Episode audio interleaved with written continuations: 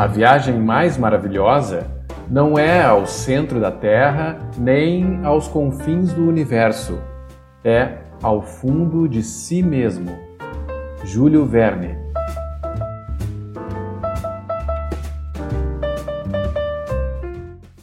Da Estante, seu momento de leitura com a rádio da universidade.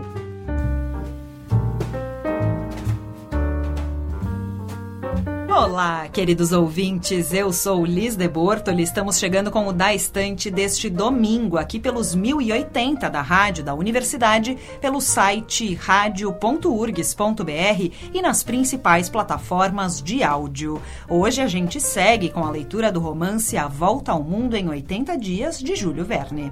Comigo na técnica, Jefferson Gomes.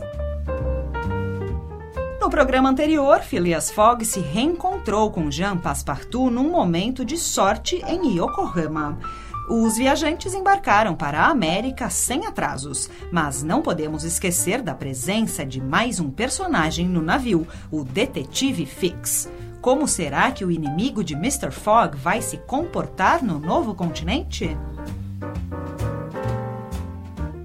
Agora é hora de pegar nossos livros para lermos os capítulos 23 e 24 de A Volta ao Mundo em 80 Dias. Quem lê com a gente hoje é Daniela Feijó, doutoranda em literatura pela URGS e apresentadora do canal sobre livros Litera Mais no YouTube. Capítulo 25 Em que se dá uma olhada em São Francisco em dia de meeting. Eram sete da manhã quando Mr. Phileas Fogg, Mrs. Aouda e Passepartout puseram o pé no continente americano, se é que se pode dar esse nome ao cais flutuante em que desembarcaram. Estes cais, subindo e descendo com a maré, facilitam a carga e a descarga dos navios. Neles é que atracam os clippers de todas as dimensões, os steamers de todas as nacionalidades e esses steamboats de muitos andares que fazem o serviço do Sacramento e de seus afluentes. É aí também que se amontoam os produtos de um comércio que se estende ao México, Peru, Chile, Brasil, Europa, Ásia, a todas as ilhas do Oceano Pacífico.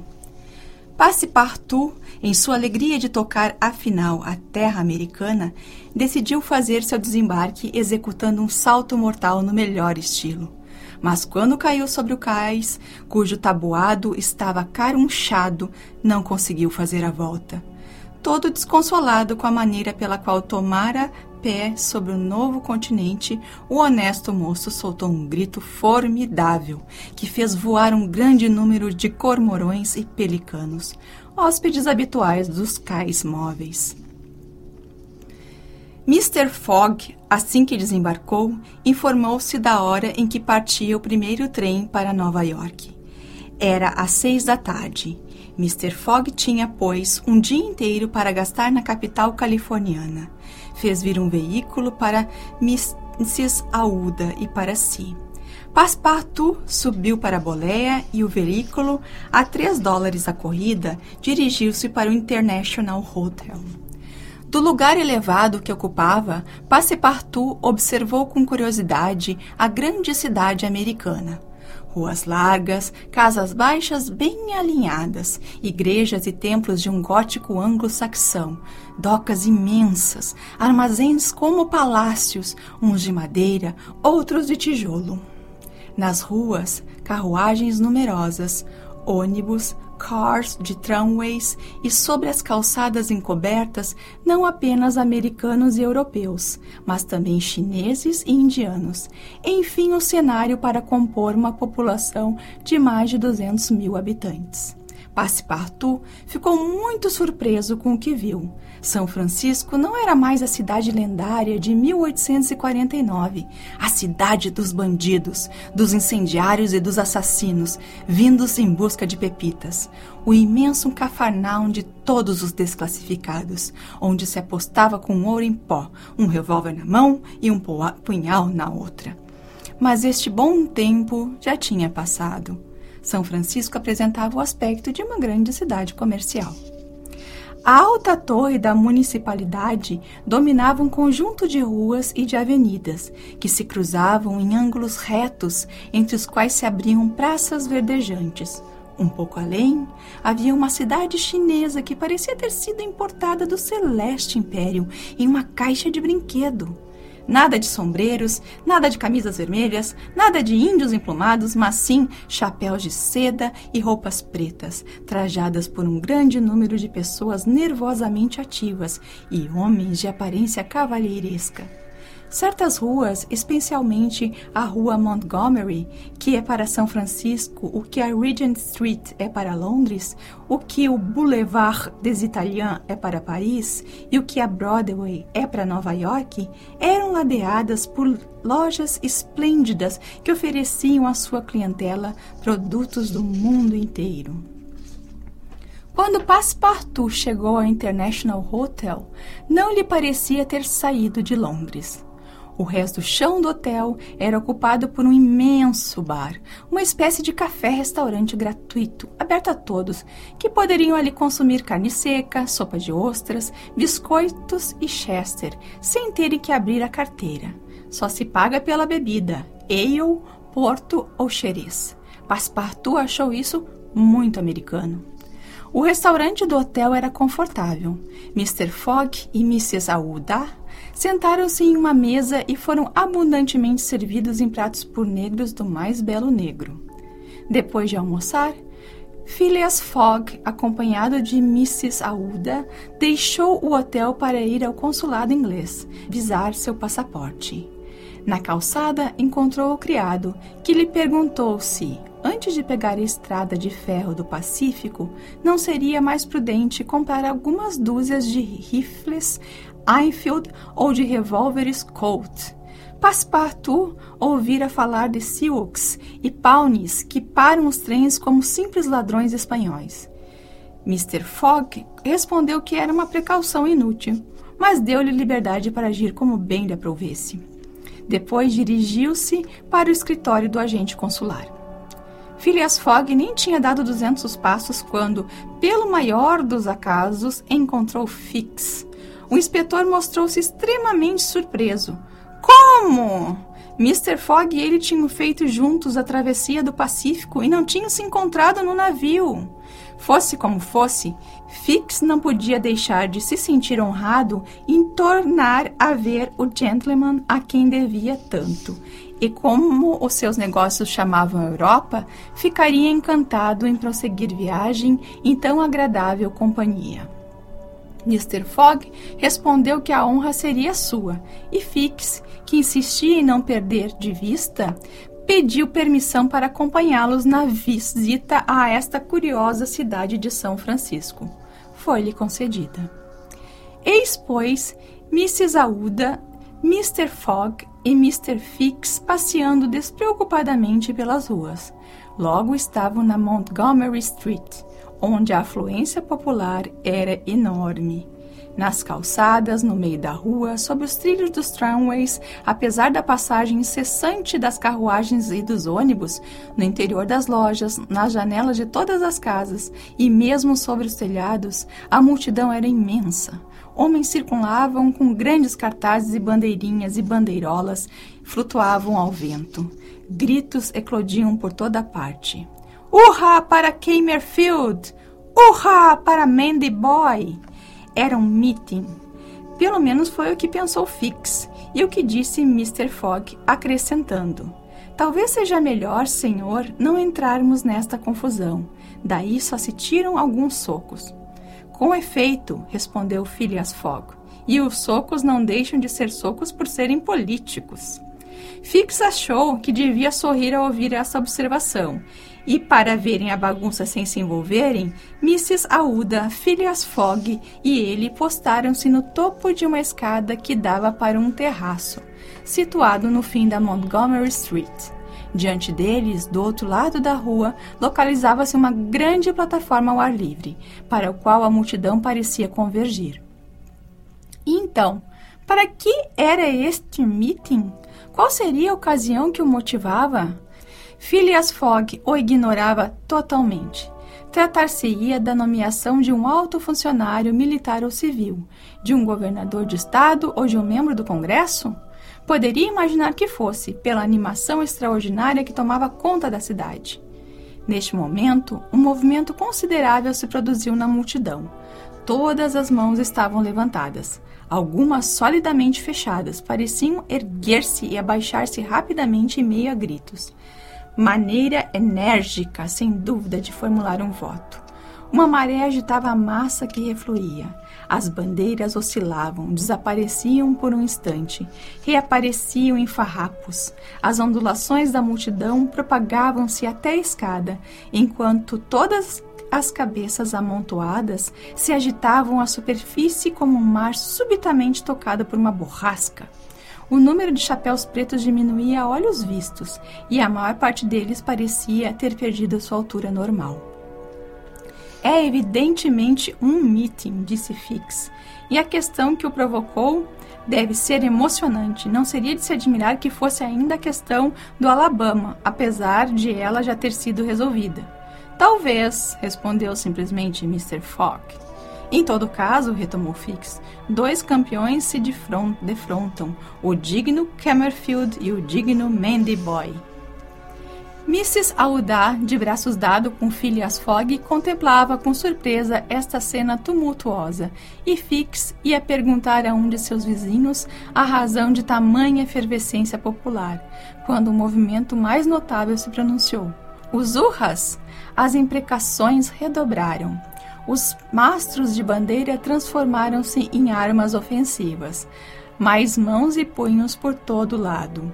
Do alto dos veículos parados e dos ônibus enfileirados em seu trajeto, trocavam-se petardos. Tudo servia de projétil. Garrafas e calçados descreviam no ar trajetórias extensas e pareceu mesmo que alguns revólveres misturaram as vociferações da multidão suas detonações nacionais. A turba aproximou-se da escada e refluiu dos primeiros degraus. Um dos partidos estava sendo evidentemente repelido, sem que os simples espectadores pudessem reconhecer se a vantagem ficava com Mandy Boy ou com Camerfield. Parece-me prudente nos retirarmos, disse Fix, que não desejava que o seu homem fosse maltratado ou se metesse em qualquer confusão. Se a questão envolve a Inglaterra e nos reconhecem, ficaremos envolvidos nessa bagunça. Um cidadão inglês, respondeu Phileas Fogg. Mas o gentleman não pôde terminar a frase. Por detrás dele, do terraço que precedia a escada, partiram uivos espantosos. Bradavam: Urra! Hip, hip, Mandy Boy! Era uma leva de eleitores que chegava de reforço, atacando pelo flanco os partidários de Camerfield. Mr. Fogg, Mrs. Aouda e Fix encontraram-se entre dois fogos. Era muito tarde para escapar. Essa torrente de homens, armados com bengalas chumbadas e com porretes, era irresistível. Phileas Fogg e Fix, na tentativa da defesa da jovem, foram horrivelmente empurrados.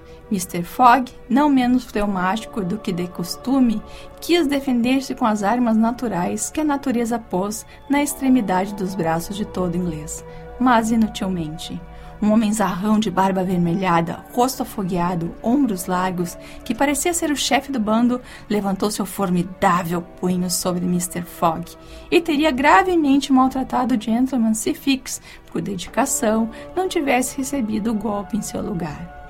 Um enorme galo se desenvolveu instantaneamente sob o chapéu de seda do detetive, transformando em um simples boné. Yankee! disse Mr. Fogg, lançando seu adversário um olhar de profundo desprezo. Inglês! respondeu o outro. Nós nos reencontraremos. Quando quiser. O seu nome? Phileas Fogg. O seu? Coronel Stamp Double Proctor. Depois a maré passou. Fix foi derrubado e se levantou, com a roupa despedaçada, mas sem ferimentos sérios. Seu paletó de viagem tinha sido separado em duas partes desiguais, e as suas calças pareciam-se com esses calções que certos indianos que estão na moda só vestem depois de lhes terem tirado os fundilhos. Mas, em suma, Mrs. Audá tinha sido poupada, e só Fix tinha ganho seu murro. Obrigado, disse Mr. Fox ao inspetor, logo que saíram da multidão. Não há de que, respondeu Fix, mas vamos. Aonde? A uma loja de roupas. Com efeito, esta visita era oportuna. As vestes de Phileas Fogg e de Fix estavam em frangalhos, como se antes dois gentlemen tivessem brigado por causa dos dignos Camerfield e Mandy Boy. Uma hora depois, estavam convenientemente vestidos e penteados. Em seguida, voltaram ao International Hotel. Passepartout esperava seu patrão, armado com meia dúzia de revólveres de seis tiros e fogo central. Quando viu Fix em companhia de Mr. Fogg, fechou a cara. Mas ao dar, tendo-lhe narrado em poucas palavras o que se passara, sossegou. Evidentemente, Mr. Fox não era mais um inimigo, era um aliado, mantinha sua palavra.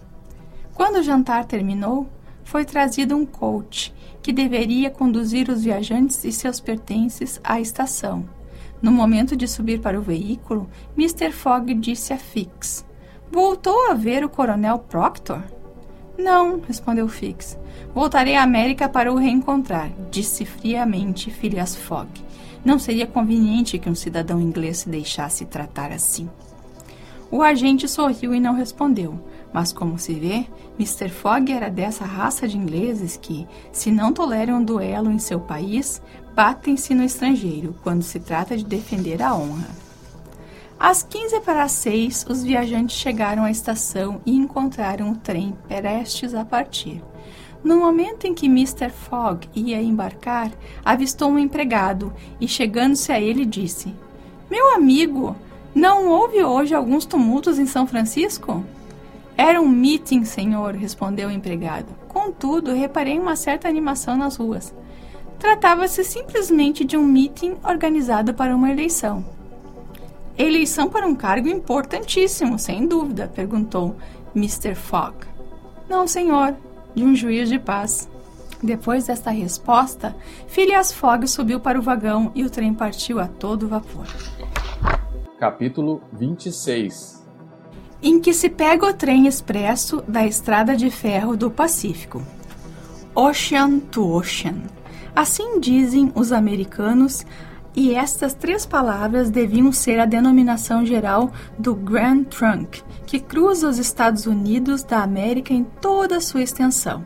Mas, na realidade, o Pacific Railroad se divide em duas partes distintas: Central Pacific, entre São Francisco e Ogden, e Union Pacific, entre Ogden e Omaha.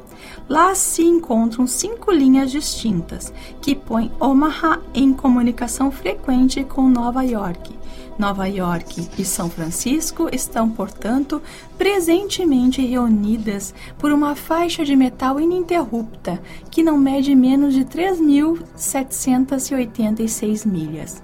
Entre Omaha e o Pacífico, a estrada de ferro percorre um território ainda frequentado pelos índios e pelas feras, vasta extensão territorial que os Mormons começaram a colonizar por volta de 1845, depois que foram expulsos do Illinois. Outrora, nas circunstâncias as mais favoráveis, gastavam-se seis meses para ir de Nova York a São Francisco. Atualmente, apenas sete dias. Foi em 1862 que, apesar da oposição dos deputados do Sul que queriam uma linha mais meridional, o traçado da Railroad foi assentado entre os paralelos 41 e 42. O presidente Lincoln, de tão saudosa memória, fixou pessoalmente no estado de Nebraska, na cidade de Omaha, o ponto inicial do novo ramal. Os trabalhos foram iniciados e tocados com aquela atividade americana, que não é nem cheia de papéis, nem burocrática. A rapidez da mão de obra não deveria prejudicar de forma alguma a boa execução do caminho. Na pradaria, os trabalhos avançaram na proporção de uma milha e meia por dia. Uma locomotiva, rolando sobre os rails da véspera, levava os rails do dia seguinte e se corria por eles assim que eram assentados. A Pacific Railroad lança diversos ramais em seus percursos nos estados de Iowa, Kansas, Colorado e Oregon, saindo de Omaha, costeia a margem esquerda do Plate River até a junção com o ramal do norte, segue a ramificação do sul, cruza o território de Laramie e as montanhas Wasatch, contorna o Great Salt Lake, chega a Salt Lake City, a capital dos Mormons, penetra pelo vale de Tuia, pelo deserto americano, as montanhas de Cedar, Humboldt, Humboldt River, Sierra Nevada e torna a descer por Sacramento até o Pacífico, sem que este traçado ultrapasse em nada 112 pés por milhas, mesmo na travessia das Montanhas Rochosas.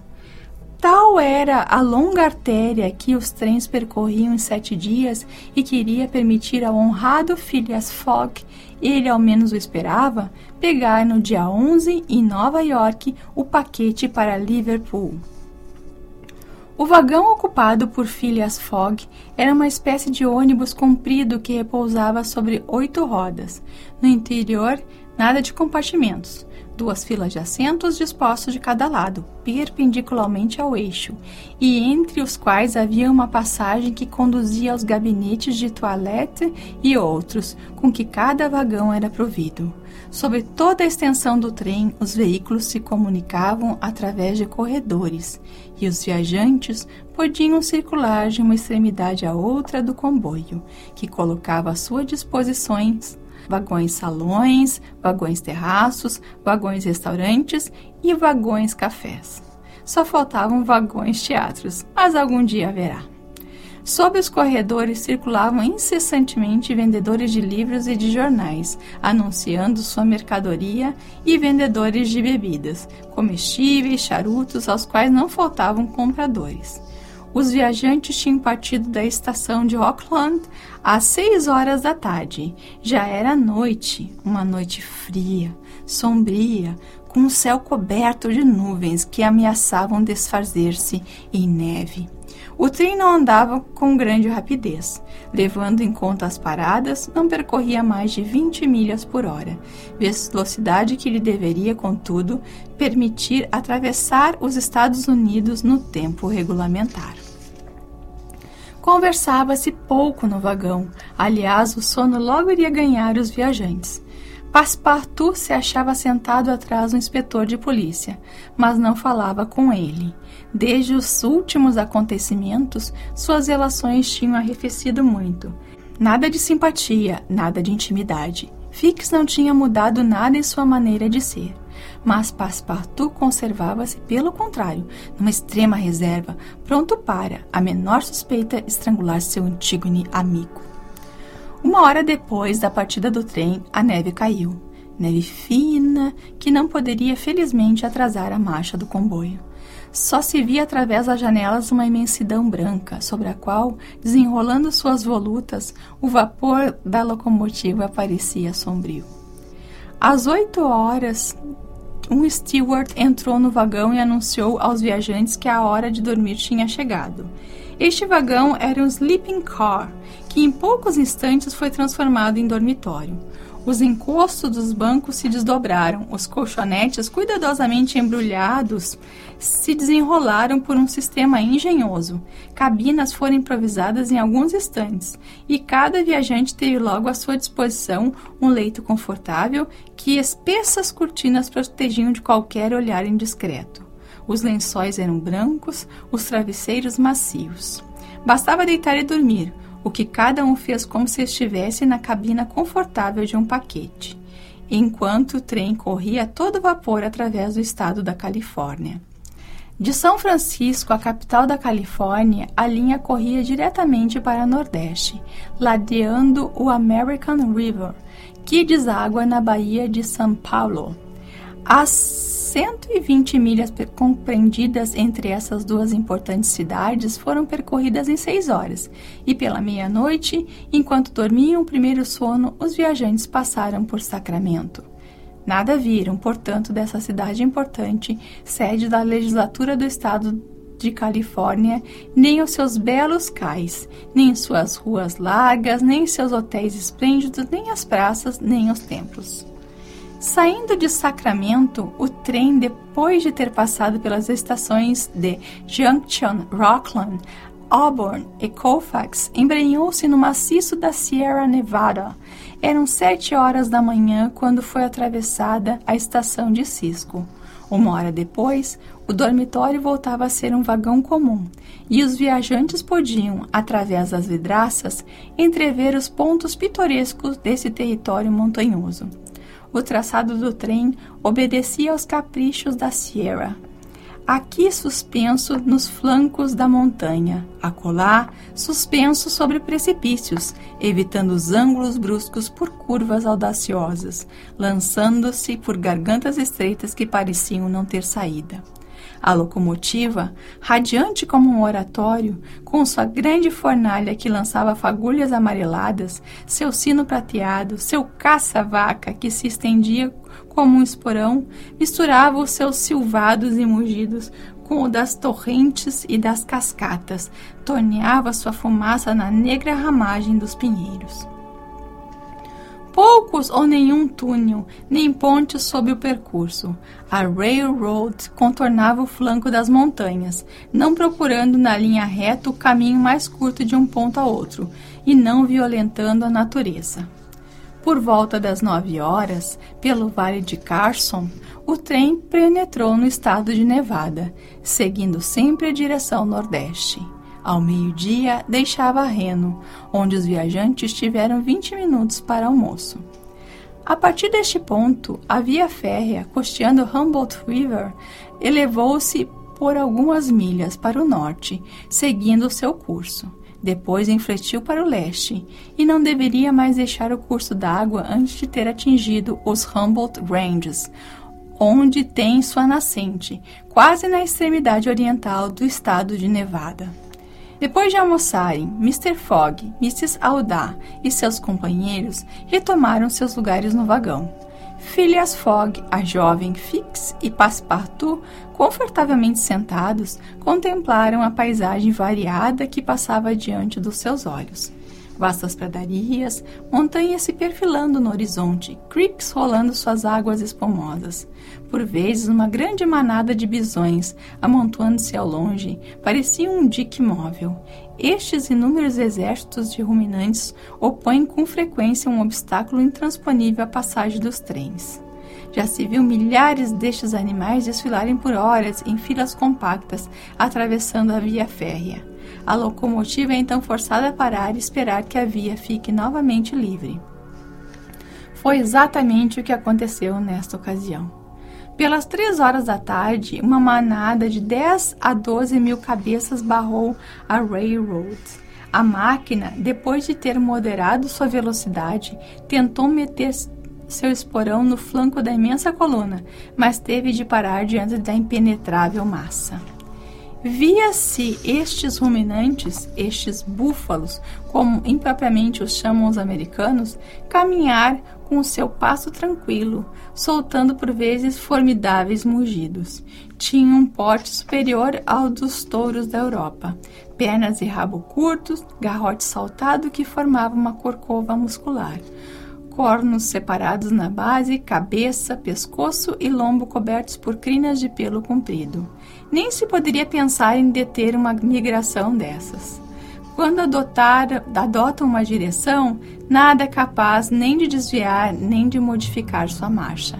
É uma torrente de carne viva que nenhum dique saberia represar.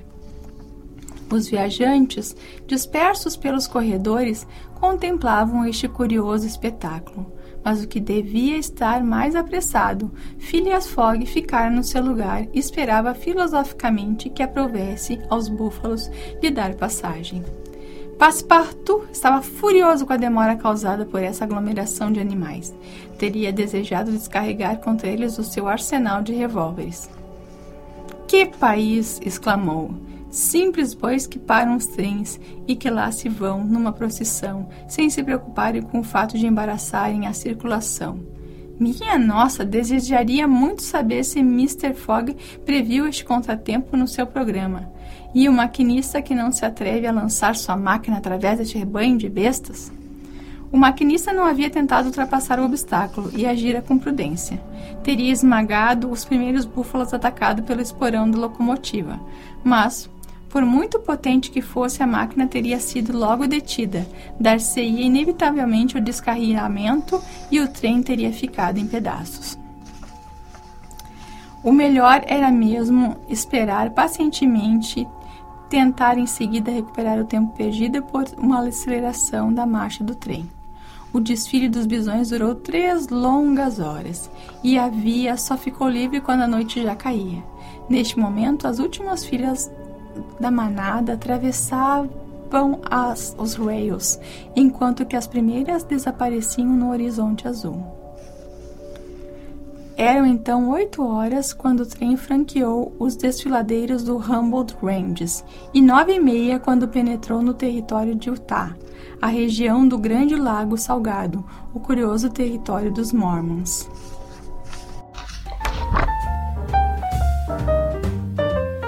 Estes foram então os capítulos 25 e 26 de A Volta ao Mundo em 80 Dias de Júlio Verne. Hoje contamos com a leitura de Daniela Feijó. O programa de hoje já está disponível nas plataformas e no site da rádio em radio.urgs.br.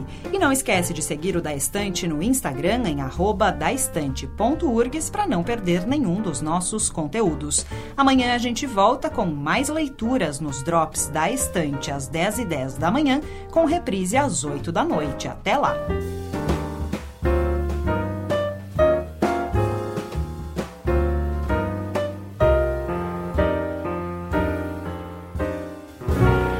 Neste programa trabalharam Liz de Bortoli e Mariana Sirena.